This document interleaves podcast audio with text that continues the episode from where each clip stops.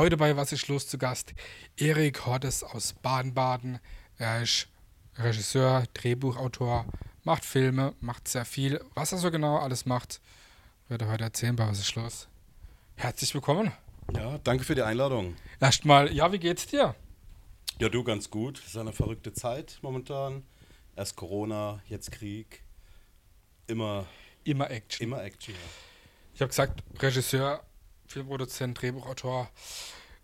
Was hast du denn alles gelernt? So, weil das ist ja schon, also wenn man sich mal mit dir beschäftigt, da ist oder war schon einiges los. Naja, was habe ich gelernt? Äh, ganz klassisch Mediengestalter für Bild und Ton in Berlin. Und dann ziemlich viel privat gemacht, also Privatschule. Äh, ein Mentor von mir, das war der liebe Helmut Kraus. Wenn wir auch noch dazu kommen. Ja, ähm, von wir ja. Löwen, Löwenzahn, der Nachbar Nachbar, Paschulke. Genau. Ähm, der hat mich so nach unserem ersten Film unter seine Fittiche genommen und hat mir dann nochmal so privat, also auf Privatschulweg praktisch, ähm, richtig Regie beigebracht, wie ich Schauspieler führe, wie ich mit denen umgehen muss, äh, Synchron, Synchronregie, Synchronschreiben. Das hat er mir alles beigebracht. Und ganz, äh, ganz witzig so, weil er das so als Privatschule gemacht hat, da hat er mir sogar so eine Art Diplom ausgestellt. Da steht dann drauf Matura Synchrona. Okay. Das äh, ist von ihm, von seiner, von seiner Schule dann. genau. Okay, interessante Sache. Was, was muss man denn, ich sage jetzt mal, welche Fähigkeiten muss man denn mitbringen? Also wenn ich jetzt sage, okay, ich möchte jetzt auch Regisseur oder Filmproduzent werden, ich meine, klar, einen Film produzieren mit dem nötigen Equipment kann mehr oder weniger jeder versuchen, aber welche Fähigkeiten braucht man denn, sage ich mal, für die einzelnen Sachen zum Filmbusiness? Man muss es wollen und man muss es dann auch machen. Natürlich braucht man dann äh, bestimmt auch Kreativität zu Budget? dem Ganzen. Ja, da, da kommen wir noch hin. Okay. Erstmal ist wichtig, man will es und man macht es. Ich habe oft Filme gedreht, komplett ohne Kohle. Mein erster Film, mein, mein erster Spielfilm, den habe ich gedreht äh, während meiner Ausbildung in Berlin. Ja. Der Gründer heißt der, Mhm. komplett ohne Geld. Äh, komplett ohne Geld nicht, ich hatte 1000 Euro. Davon haben wir eine riesige Wurst gekauft, als die war wirklich riesengroß im Metro. Okay. Die hat jeder gehasst am Set. Es hieß immer, oh nein, die Wurst. ähm, Als Catering. als Catering, ja, ja, ja. Und da hat mir der Helmut Kraus halt auch schon viel geholfen. Der hat so seine ganzen Schauspielkollegen mit an Bord geholt. Santiago Ziesma zum Beispiel, deutsche Stimme von SpongeBob Schwammkopf. Ja. Ähm, äh, Wolfgang Völz, ganz bekannt, lebt jetzt auch schon lange nicht mehr. Ähm, alle dazugeholt praktisch kostenfrei. Nicht umsonst, aber, aber, aber kostenlos praktisch. Äh, mitzumachen, weil sie an das Projekt dann geglaubt haben. Und äh, das ist das Ding, Glaube versetzt Berge. Wenn du was machen willst, dann musst du auch dran glauben. Wenn du selber nicht dran glaubst, kannst du vergessen. Das kannst du bei allem vergessen. Wenn, wenn irgendjemand, was ich, denke ich jetzt mal, ein Arzt vom Patienten ist und, und schon vorher sagt, oh, das wird nichts, dann äh, fehlt ihm vielleicht auch die Energy und die Kraft, da richtig was umzusetzen.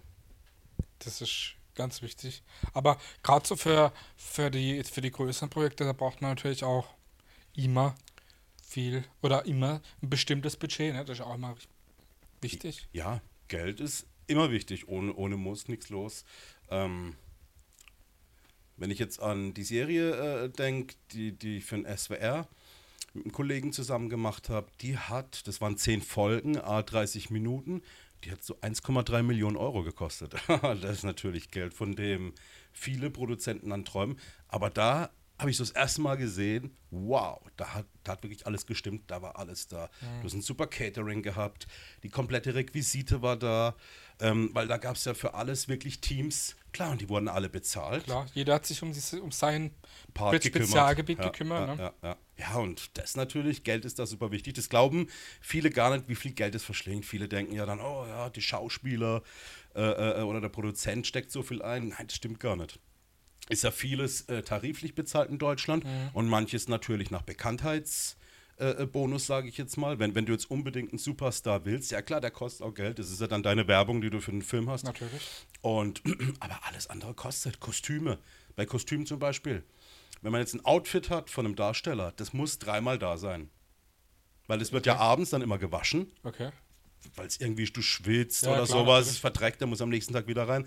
Dann, dann ist er in Action damit oder fällt man auf den Boden, da verratzt ja auch irgendwas und wenn das dann nicht zur Geschichte gehört, muss das immer alles da sein. Genauso mit den Schuhen, Krawatten und so weiter und so fort oder Kleider. Und dann ist man schon mal gleich vierstellig. Ja, ja, ja, Ohne ja. Probleme. Ne? Genau.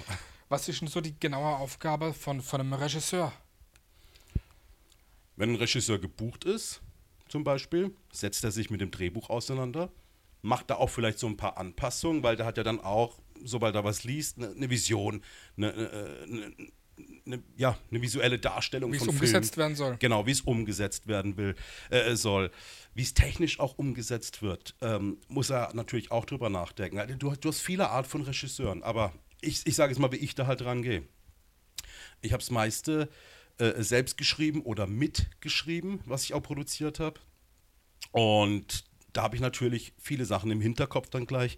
Der technische Weg, weil ich habe es ja auch gelernt, Mediengestaltung Ja. mit den Kameras. Dann mache ich sehr viel VFX, also das bedeutet ähm, visuelle Effekte. Ja. Beispiel so- sowas wie das Logo zum Beispiel als Animation oder was weiß ich. Jemand kriegt von einem Alien in den Kopf geschossen, der Kopf platzt. Ja. sowas Ja. zum Beispiel. Auch viel mit 3D. So, und da ich das halt sowieso halt vom grafischen her mache, kann ich mir natürlich auch schon vorstellen, ah, wie soll das umgesetzt genau. werden, ja. Und dann macht man sich ein Bild und überlegt, ähm, das ist aber auch schon wieder ein Prozess beim Schreiben selbst, welchen Schauspieler besetze ich? Die habe ich meistens schon vorher alle so irgendwie im Kopf und schreibe es dann auf den Schauspieler selbst, die Rolle oder die Figur. Du hast eben schon gesagt, ähm, vieles hängt mit dem, mit dem Wille zusammen. Hast Mhm. du irgendwie einen Tipp für jemanden, der in die Schauspielbranche oder in die Filmbranche möchte? Ist auch wirklich in erster Linie auch äh, der Wille und Durchhaltevermögen? Klar, man braucht mal ein bisschen Talent. Das muss schon ein bisschen auch vorhanden sein, denke ich mal, aber ja. Der Wille. Der Wille zählt bei allem. Und der Glaube. Der Glaube versetzt Berge. Man soll sich nie was ausreden lassen. Okay. Das ist wichtig, weil wenn man was hat, erstmal er- erste Regel. Wenn du einen Wunsch hast oder irgendwas machen, will, äh, machen willst, behalt's für dich. Mhm. Weil da kommen sonst immer Leute, die irgendwie, die wollen immer Status quo aufrechterhalten. Und die sagen dann, oh nee, das wirst du ja nie schaffen, um Gottes Willen. Jesus, Maria und Josef. weißt du, wie ich meine? Wollen dich da gleich so irgendwie dran hindern, obwohl sie es vielleicht auch gut mit dir meinen. Aber da entsteht dann so eine Energie, die dich, die schon mal wieder so ein paar Steine in den Weg legt. Zieht einen dann vielleicht runter schon Ja, wieder. Selbstzweifel, whatever, je nachdem, was für ein Typ man ist. Deswegen, machen und durchziehen. Deine Idee für dich erstmal umsetzen, alles vorbereiten und dann kannst du starten. Dann kannst du noch jedem erzählen, wenn es eh schon da ist. Dann kriegt es auch jeder mit. Mhm. Ja, auf jeden Fall wichtiger Tipp. Welche, welche Aufgaben, ja, da du ja, äh, schwierige Frage, weil du ja eigentlich relativ viel machst, schon äh, von Drehbuch bis äh, Regie führen. Welche Aufgaben hast du denn, bevor der Film gedreht wird und auch während dem Film? Wie kann man sich das so vorstellen, so, wenn man sich jetzt nicht auskennt? Das ist, ja. Ja, kommt auch wieder ganz drauf an, was für ein Film. Oder Ist mit, wem, oder mit wem man dann arbeitet wieder, ne? Klar. Es, es gibt ja viele Filme. Entschuldigung. Es gibt ja viele Filme. Es gibt ja Spielfilme natürlich mit Schauspielern etc. Da gibt es Imagefilme, Werbespot, auch Serie, whatever. Naja, wie ist da meine Aufgabe im Vorfeld? Die ganze Vorbereitung natürlich. Das ist natürlich auch wieder eine Geldsache. Kannst du dir es leisten, Aufgaben abzugeben? Das ist die Sache, oder musst du alles irgendwie doch selbst machen? Dann hast du natürlich, äh, dann sieht der Tagesablauf so aus, dass du aufstehst, 20 Stunden arbeitest, vier Stunden schläfst und davon schon äh, im Bett nochmal durchgehst, oje, oje, was Ja, muss noch ja, alles ja. machen? Das ist natürlich katastrophal. Eigentlich musst du alles machen, an alles denken. An die Kleider, an die Kostüme, an die Requisiten. Wer macht's Essen? Hilft die Mutter mit? Oder, oder die Tante? Oder welche Freunde kann ich einbeziehen? Oder wie kommt Schaus kommen die Schauspieler vom Flughafen oder vom Bahnhof? Wie kommen die ins Hotel oder in die Stadt oder zu der Freundin, wo sie übernachten müssen? So viel. Deswegen, boah, das kann ich so gar nicht sagen. Es kommt aufs Geld drauf an. Wenn du das Geld hast, kann das alles schon im Vorfeld geklärt werden. Da gibt es dann immer Meetings. Also so habe ich es im SWR halt Ja. ähm, erlebt. Da gibt es Meetings mit allen, mit allen äh, äh, Chefs der Abteilung praktisch, Chefs, Chefinnen und Außen Genau. der, der Abteilung. Ähm, und dann wird, wird es verteilt untereinander. Und ansonsten beim Dreh selbst muss ich natürlich immer gucken, welche Szenen drehen wir heute, welches Bild, mit den Schauspielern ein bisschen interagieren, Klar. mit, mit dem Kameramann, mit dem Licht. Äh, der Kameramann bespricht sich praktisch mit dem Beleuchter auch, wie wollen sie die Szene ausleuchten, wir reden da auch drüber, was für eine Stimmung will ich erzeugen. Dann mit den Schauspielern, die muss man natürlich auch immer irgendwie beschäftigen, bespaßen. Ist ja ganz klar, weil es, es soll ja auch kein langweiliger Job sein, stumpfsinnig so, jetzt geht's los, 1, 2, 3, ab. Nee, da muss schon auch Freude äh, dabei sein und Spaß. Das ist immer ganz wichtig. Mhm. Ist es dann schwierig, ähm, wenn man so, so ein Projekt plant, ähm, die Drehgenehmigung immer zu kriegen? Weil, äh, oder ist das einfach nur ein, ein bürokratischer Prozess? Das ist es. Deutschland ist ja eh so ein Verwaltungsapparat. Äh, ja. Vieles Bürokratie. Es kommt natürlich auch wieder drauf an, wo man, wo man drehen möchte. Manches geht dann einfach mit Klingeln. Hallo, hier sind wir. Hätten Lust. Haben Sie Lust? Ja. Aber zum Beispiel gab es mal einen Dreh im, im, im alten Schloss Baden-Baden. Da muss man dann ganz, ganz klassisch dann übers Rathaus, die geben einem dann die äh, Nummer von der Schlösserverwaltung. da SSG, muss man, ja, ja. ja, ja. Da, Das muss dann den Weg gehen, Klar. dann auch per E-Mail und Bestätigung und alles abwarten, Dreh- Drehtermine abgleichen. Oh nee, geht nicht, da ist was, was ich, eine Hochzeit oder eine Hinrichtung. Ich meine, das, äh, das wissen die Leute alles gar nicht, was da für Arbeit dahinter steckt. Ja, ja, so, das, ja. Ist, das kann man sich ja nicht vorstellen, wenn man daheim auf der Couch liegt. Soll man aber auch nicht. Das ist ja dann die Leichtigkeit Das beim ist ja Film. die Aufgabe, die du zum Beispiel hast. Ne? Das, Und das ganze Team dahinter halt. Genau. Weil ein Film, wenn man einen Film guckt, will man ja entspannen. Es wäre ja schrecklich, wenn man jetzt einen Film guckt oder eine Serie und denkt, oh Gott, was haben die da? Dann mussten sie da schleppen Ja, und, und, und das den Berg ja. hoch und die, und die, die ganzen Kameras und der Licht-LKW und, und, und, und die ganzen Lichter aufstellen und Kabel verlegen. Ja. Dann war es da so heiß, jeder muss abgetupft werden. Die Ja. sind ja alle, alle äh, fast geschrumpft vom äh, Schwitzen. Ja, nee, soll der Zuschauer gar nicht denken. Das war ja bei Rudi Carell immer so. Ähm, der hat es mal in Interviews gesagt auch. Seine ganzen Gags oder, oder, oder, oder der ganze Abend von der Show war von A bis Z komplett durchgeplant. Aber der hat es mit so einer Leichtigkeit irgendwie alles gemacht, dass es der Zuschauer nicht merkt, weil dadurch wird der Zuschauer dann nicht aus der äh, Illusion gerissen. das ist eigentlich gar, äh, dass, es, dass es spontan kommt und nicht so geplant ist. Ne? Genau. Du hast äh, eben schon von deinem ersten Film ähm, die Gründer erzählt gehabt. Der Gründer. Der Gründer. Der Gründer, Der ja. Gründer, ja, genau. Ja, da steht's. Ähm, den du äh, mit Helmut Kraus gedreht hast. Ne? Äh, er ist ja leider vor einer Weile verstorben. Mhm. Ähm, hast du gesagt gehabt, man kennt ihn ja als äh, Nachbar Paschulke von, von, von Löwenzahn. Äh, wo hast du ihn damals kennengelernt? War das äh, damals in Berlin oder Nee. in, der, in der Schule? Oder? Das liegt noch echt ziemlich lang zurück. Das war 2004. Da war ich bei einem Kumpel in seinem Musikstudio. Wir hatten einen Kasten Bier und wir haben ein bisschen rumgeblödelt, gesponnen, überlegt. Der hat Musik gemacht, so, so, so Theremin-Alien-Töne und ich habe mir einen neuen Film ausgedacht. Also, Das war eigentlich ziemlich spontan. Und da haben wir im Internet dann einfach geguckt, oh, wen besetzen wir? Und da habe ich ein Foto gefunden, zufällig, von Helmut Kraus als Frau verkleidet. Okay. Und da hat dann der Kollege gesagt, boah, der ist so irre, der ist so irre, der musst du nehmen. Und da habe ich den Helmut Kraus das erste Mal so wahrgenommen. Da habe ich natürlich recherchiert, wer ist es? Ach so, er ist ja der Herr Paschulke. Aber ich habe zwar auch als Kind immer Löwenzahn geguckt, ich hatte Helmut Kraus ganz anders im Kopf, und zwar seine Stimme. Der ist ja ein ganz krasser Synchronsprecher gewesen.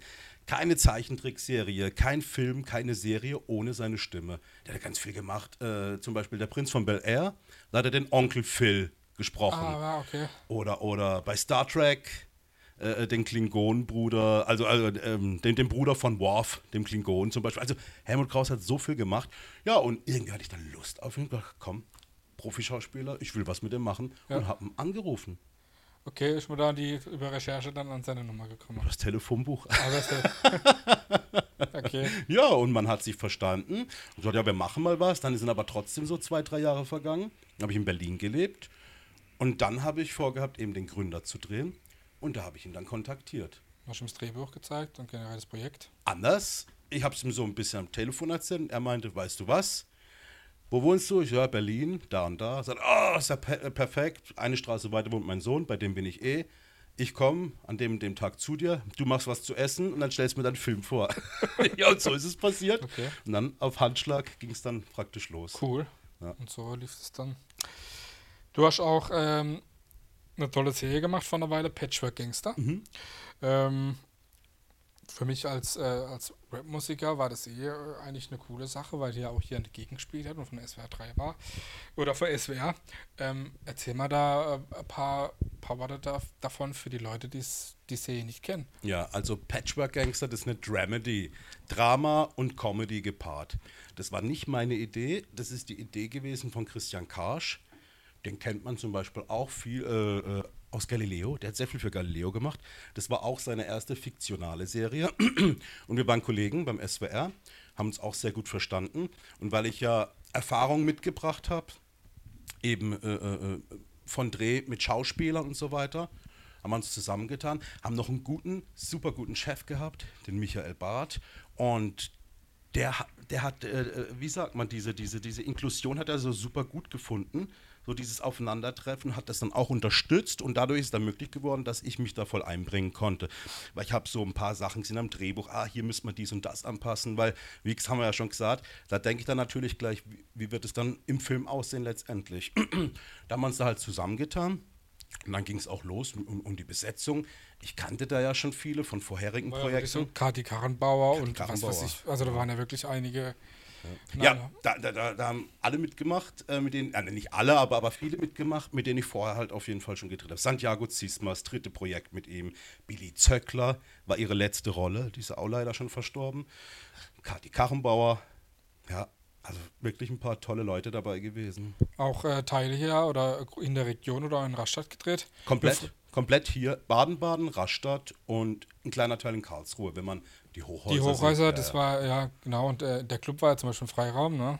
Genau. Ja, alles, alles. Einmal Freiraum und einmal die Sansibar in Baden-Baden. Okay. So, waren ja zwei Clubs. Ja, stimmt, stimmt. Ja, ja. Aber sollte man sich auf jeden Fall mal äh, angucken. Äh, wir werden auf jeden Fall da auch was. Wem Spaß macht, man findet es bei Funk Und bei YouTube. net und bei YouTube, genau. Genau. Ähm, der, der Arbeitstitel war ja eigentlich ein anderer, der hieß äh, Der Bons, glaube ich, oder was? Nee, der erste Titel war Grandmaster Franz. Das war eine ganz spontane Grandma- Idee von dem Christian Karsch. Und den hat jeder geliebt, den Titel, wirklich. Also lustig war schon gewesen. Wäre schon lustig gewesen. Aber wir waren ja beschäftigt beim SWR. Und SWR ist auch viel Verwaltungsapparat. Und die haben, die haben ihre, ihre Anwälte da, die Justiz. Und dann hieß es natürlich, hm, Grandmaster Franz, gibt es da nicht Grandmaster Flash? Da war doch was. Ja.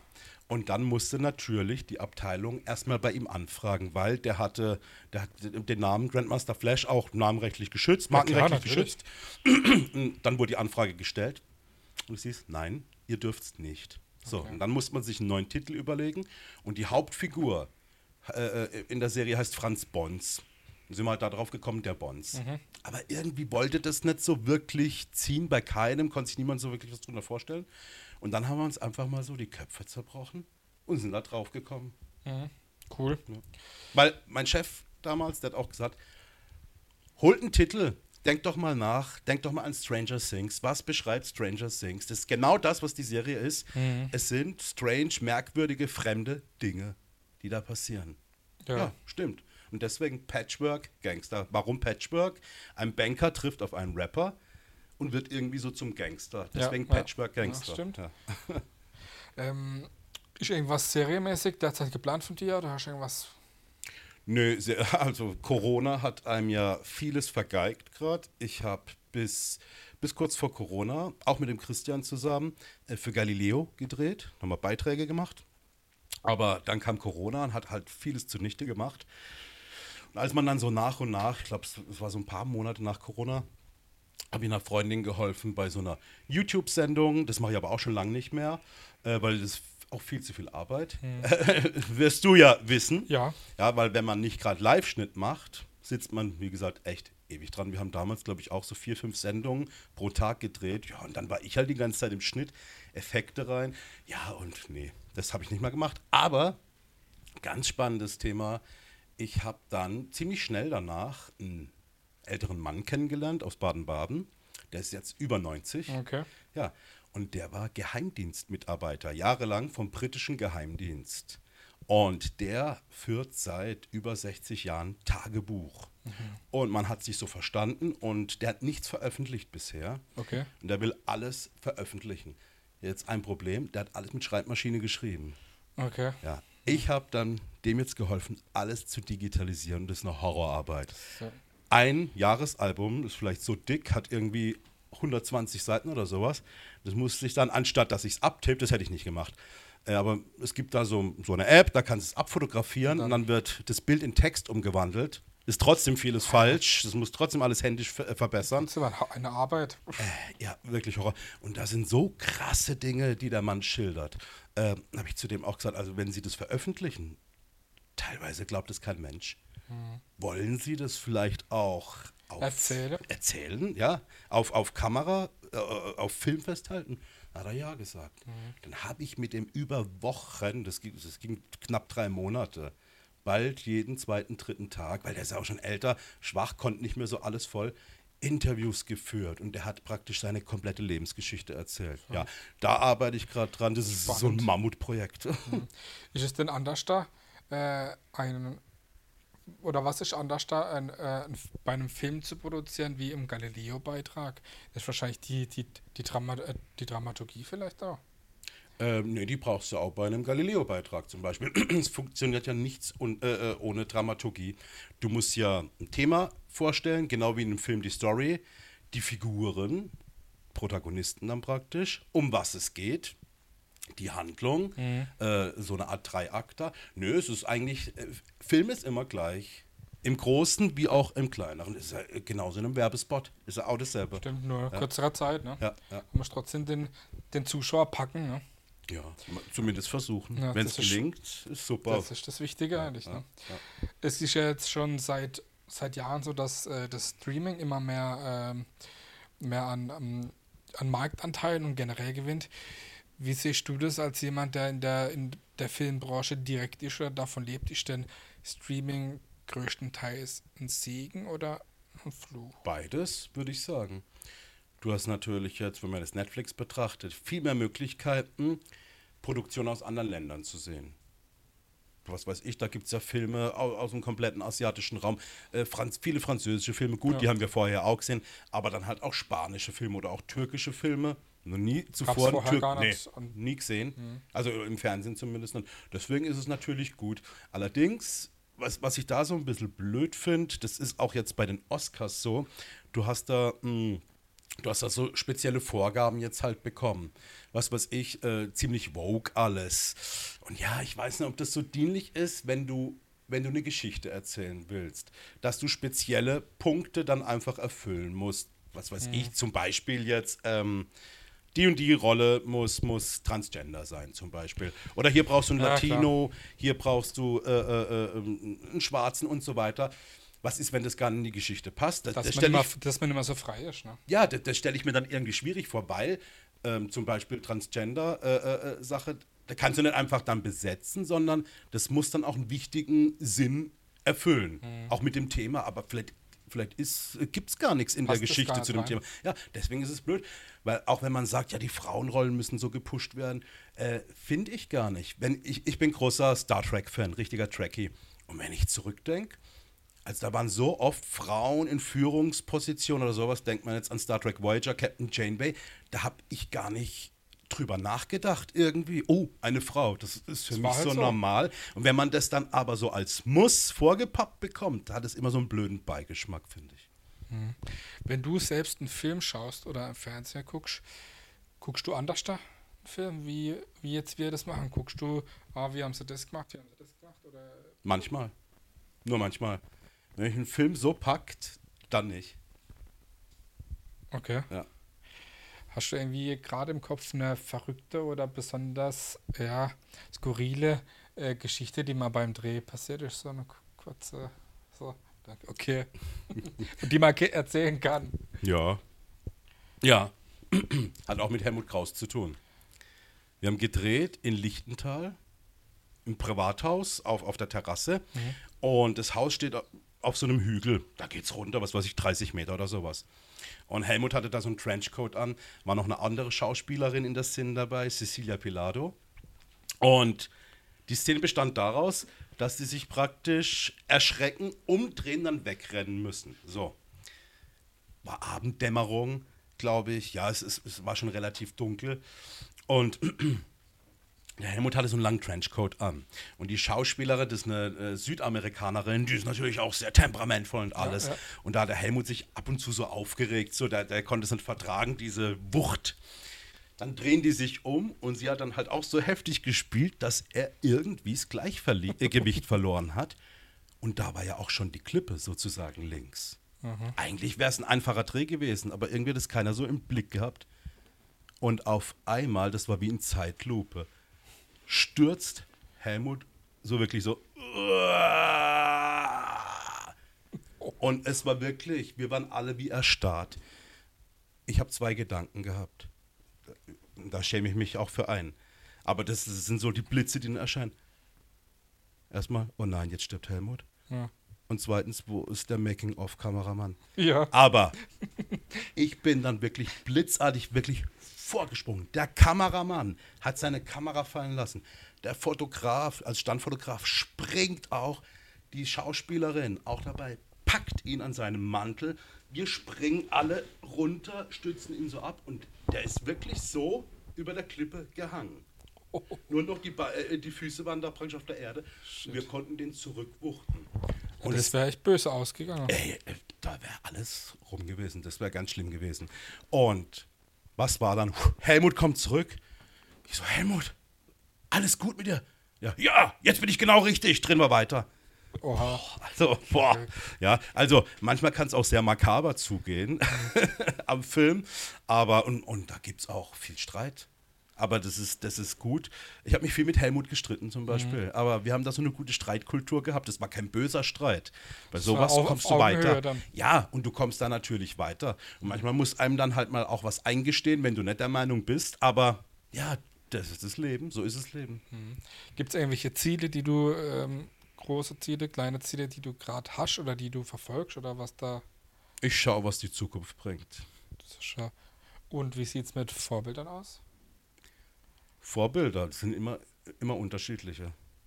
Das, also bei mir zumindest kommen immer andere Vorbilder. Ich habe natürlich von Kind, Ki- in, in der Kindheit habe ich andere Vorbilder gehabt. Natürlich. Wie jetzt, das entwickelt sich ja auch so irgendwie. Früher war ein Vorbild Walt Disney. Weil ich immer ein Dagobert Duck-Fan war zum Beispiel. Und dann, nach einer Weile, war es Tim Burton, der Regisseur. Weil ich dem seine Art von Filmen super fand. Jetzt auch nicht mehr. Die alten, ja, so Mars Attacks, Ed Wood, Edward mit den Scherenhänden und sowas, Beetlejuice. Aber alles, was danach kam, nicht mehr. Deswegen, ja, es verändert sich alles so ein bisschen. Aber von der Philosophie sage ich mal Gene Roddenberry. Das ist der Erfinder von Star Trek zum Okay. Beispiel. Der hat ja eine ganz spezielle Philosophie gehabt. Es war wirklich sehr interessant. Eine Frage, die ich immer am Ende stelle, jedem Gast. Was ist für dich Heimat? Dort, wo ich mich zu Hause fühle. Also, ich komme ja von hier aus der Gegend, bin in Baden-Baden geboren, Gargenau, Gernsbach und Gargenau aufgewachsen und war lange in Berlin, lange in München. Und da habe ich dann immer gemerkt, dass mir hier unsere Gegend immer gefehlt hat. Egal wo ich war. Die Berge, die Mentalität, ja, das Gewohnte. Also, hier, Baden ist meine Heimat. Das ist schön. Ich Ja. glaube, ein tolles Schlusswort. Schön, dass du da warst. War wirklich interessant und kurzweilig. Danke für die Einladung. Wir wünschen dir auf jeden Fall weiterhin viel Spaß, Erfolg und natürlich auch den Wille. Merci. Das war Erik Hordes bei Was ist los? Ciao.